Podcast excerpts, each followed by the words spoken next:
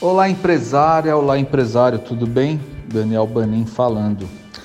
Hoje vou falar sobre a possibilidade de criar uma cultura de vendas dentro da sua empresa.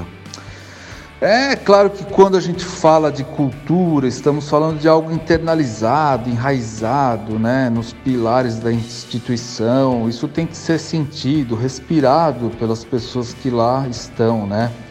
E, claro, é um processo longo, né? Um prazo a mais aí para ser implantado e executado, tá? Bom, eu vou tentar ser breve e colocar em uma forma de passos para vocês, tá? E antes de iniciar aí os quatro passos para implantar uma cultura de vendas na sua empresa, eu vou abordar algo que não é um passo, mas um convite para uma análise. Vamos lá.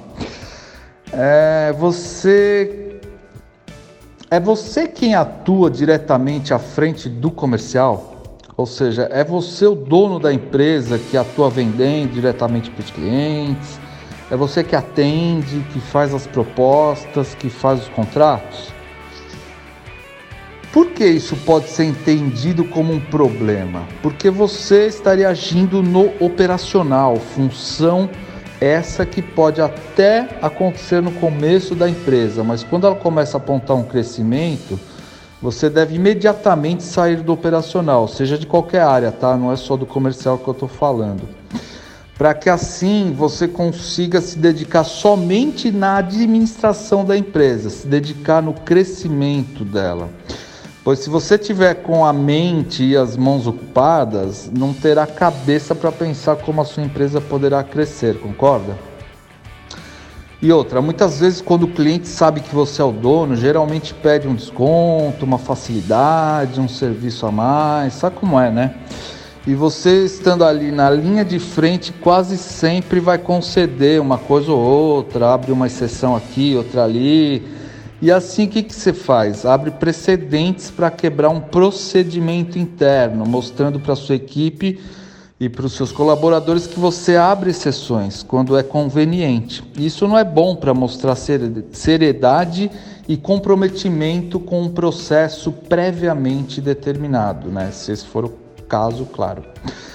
Eu conheço muitos proprietários de empresas que atuam no comercial. Eu mesmo muitas vezes ainda atuo, porém eu tenho a consciência e a sabedoria que isso não é saudável para o negócio. E com o tempo eu estou planejando não atuar mais, tá? Como eu estava falando, conheço muitos empresários que pensam assim: ah, se eu não atuar no comercial, se eu mesmo não vender, o meu negócio não sai do lugar, não dá para confiar somente nos vendedores ou na equipe comercial. Eu, eu mesmo gosto de fazer as propostas, os orçamentos. Eu mesmo estou incumbido de realizar essa função na empresa e eu gosto de fazer isso, eu quero e tal. Bom, sei lá, é engano seu achar que se você não atuar na linha de frente das vendas, o seu negócio não irá prosperar. Afinal, como faria então as empresas gigantes que vendem em nível mundial se dependesse somente do dono delas para vender, né? Você acha que a Microsoft, vai, do Bill Gates, cresceu com ele atuando no comercial? Que a empresa tornou-se uma gigante porque ele nunca soltou o osso de gerir o departamento comercial? Imagina, né? Enfim, a ideia é que você treine muito bem a sua equipe ou reveja o sistema de contratação de vendedores, pois sim, uma empresa pode prosperar muito bem sem você estar à frente do departamento comercial. Entenda isso e vá pesquisar. Bom, vamos lá então. Passo 1. Um, que é ter metas e indicadores. Uma equipe comercial só consegue motivação e ritmo de produtividade se tiver metas claras para atingir. A ideia é que essas metas estejam sempre sendo avaliadas pelo gestor da área ou por você que está na administração macro do departamento. Se você mesmo é o próprio vendedor ainda da sua empresa, deve também colocar uma meta como uma forma motivadora de ter um objetivo a ser cumprido, tá? No caso de uma equipe de vendas, você pode traçar é, no seu planejamento metas individuais ou por equipe ou ambas, tá? A grande sacada aqui é que você não pode deixar no ar que tudo isso está confortável, que nada está sendo monitorado, nem tem metas a serem cumpridas, sabe? Fica tudo muito no ar, né? É, porque uma empresa só cresce com metas, claro, atingíveis, porém agressivas, né? Ela precisa estar ali, uma meta que incomode, né? Que seja é, buscada a todo instante ali por quem está na linha de frente. Então também você deve, né, na minha opinião e experiência, implantar sistemas de bonificações por cumprimento de metas e objetivos. Isso é o queijinho, né, que motivará o ratinho a sair do labirinto. Portanto, reveja isso internamente, como estão as metas e como você faz a medição desses resultados. É, vamos lá, passo 2, processos. O processo de vendas, gente, é o passo mais importante, eu diria. Mais importante porque ele é que vai mostrar para o seu colaborador, ou seja, para o seu vendedor ou para a sua equipe comercial, que a empresa tem um processo definido, um roteiro a seguir.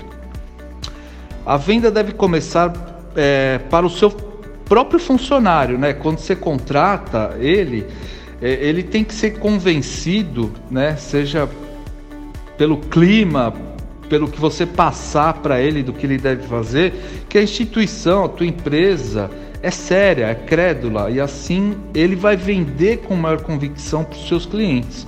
Isso muda o ânimo, muda o tom de voz quando ele está atuando na venda. É, quando o colaborador acredita e veste a camisa da empresa, você vai notar que tem uma diferença, né, daquele que não tem essa convicção, tá? Então a venda começa da empresa pro funcionário, para que ele consiga vender melhor para o externo, tá? É, assim, para alongar um pouco mais esse termo, assim, você, o que você não pode fazer é mostrar que a empresa coloca um funcionário em uma cadeira na frente do computador com o catálogo do lado e você tem que pedir para ele sair vendendo de qualquer jeito, sair ligando para uma lista fria de contatos. Como eu sei que existem muitas empresas que ainda trabalham com um modelo parecido com esse, tá? Muito perigoso. E o funcionário percebendo que existe um processo, com certeza ele será mais efetivo na entrega do resultado. Essa é a parte interna. Agora, na parte externa, onde a percepção do cliente também é a outra ponta importantíssima para que a empresa seja vista como séria, que passe credibilidade, profissionalismo. Tá, e como fazer isso? Tá, beleza. Você tem que ter o processo documentado, desde a hora da captação de um cliente até o pós-venda. Documentar o passo a passo da jornada desse cliente, desde a fase em que ele é apenas um curioso, um lead, até a fidelização. É necessário você treinar a sua equipe com todo esse processo que a sua empresa quer que ele siga. Por isso é necessário materiais como modelos de briefing, modelos de propostas, de orçamento, um script de vendas, né? Ou seja, a sua empresa deve fornecer ali documentos capazes de direcionar como esse vendedor deve se comunicar com o prospect. Qual é o script de vendas, né? O que ele, como ele, se, ele deve se comunicar? Quais os gatilhos mentais que ele tem que usar? Quais as objeções comuns que acontecem na rotina da, do departamento e como que ele pode contorná-las, entendeu? Como deve ser o pós-venda? Como a empresa deve agir em caso de um pedido de desconto? Como se posicionar para falar e agir em nome da sua marca? Entende o quanto isso é importante? Que não pode ser jogado e, e não pode ficar na mão ou, ou na boca, vamos dizer assim, do, do vendedor. Ele precisa seguir um padrão, ele precisa seguir o que você quer que ele siga para que isso seja emanado, seja passado para o externo, entende? Como uma proposta deve ser apresentada, como deve ser feito um follow-up, como deve lidar com uma falta de resposta em um envio de orçamento, enfim, é necessário que você tenha tudo isso muito bem escopado para saber exatamente como instruir a equipe para agir do começo ao fim. Para que assim a sua empresa seja vista como uma marca que tem um processo assim aparente, passe aquela sensação de organização, para que gere confiança do interessado em fechar um negócio com a sua empresa, com você, tá? Então é por isso que o processo é a alma de uma cultura de vendas dentro de uma empresa. Passo 3, treinamento. Esse é um passo de uma das partes mais negligenciadas nas empresas. Eu posso dizer por experiência, pois quase toda a minha vida profissional atuei como vendedor, representante comercial em muitas empresas de diversos segmentos. E eu pude ver em muitas empresas, mesmo as grandes, tá? Negligenciarem o investimento em treinamento e assim jogar fora a chance de prosperar. Nessa minha jornada também pude entender que não existe vendedor ruim. O que existe sim é vendedor mal treinado. E é claro que uma pessoa ou outra se diferencia sim, né? Por possuir mais habilidade, mais carisma. Porém, qualquer um que esteja disposto a vender algo e se esse tiver bem treinado, pode sim com um esforço a mais do que aquele que tem a tal habilidade, conseguir sucesso nessa missão, tá? Pode acreditar que isso é fato. Quando a gente fala em treinamento, podemos pensar em contratar uma empresa especializada ou tê-lo mesmo definido internamente, tá? Aplicado pela área de qualidade ou até mesmo pelos administradores ou gestores que poderão fazer o papel de coaching quando o treinamento é realizado internamente, geralmente se ouvem ligações aleatórias dos membros da equipe e nisso são anotados os pontos que devem ser ajustados, né, se esse for o caso. Uh, o que, que acontece nessas ligações quando você ouve?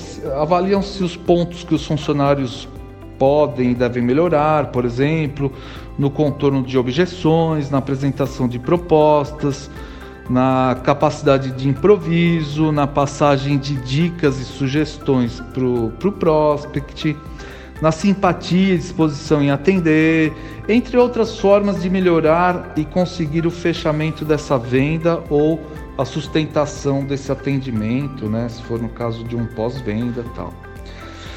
A opção de contratar uma empresa terceira sempre pode ser complicado, pois por mais capacitada e qualificada, uma terceirizada nunca terá o mesmo entendimento e a mesma visão de quem está dentro da empresa. É claro que uma empresa gabaritada sabe disso e poderá assim resolver muita coisa que os gestores da empresa não conseguiriam, seja por falta de conhecimento, por falta de habilidade, didática para treinar, entre outras. É por isso que deve é, ser avaliado caso a, caso a caso, tá, gente? Uh, passo 4, recorrência. Isso pode nem ser considerado um passo, mas um alerta, vamos dizer assim, é, para que todos os passos acima tornem-se processos e sejam aplicados e recorrentes, tá? A equipe e você devem ter isso como tarefa, você deve cuidar para que sejam cumpridas e não fique somente no discurso. O processo deve ser aplicado, monitorado, ajustado e medido e, claro, cobrado no fim do mês ou no fim do tempo estimado por você na colheita desses resultados, né?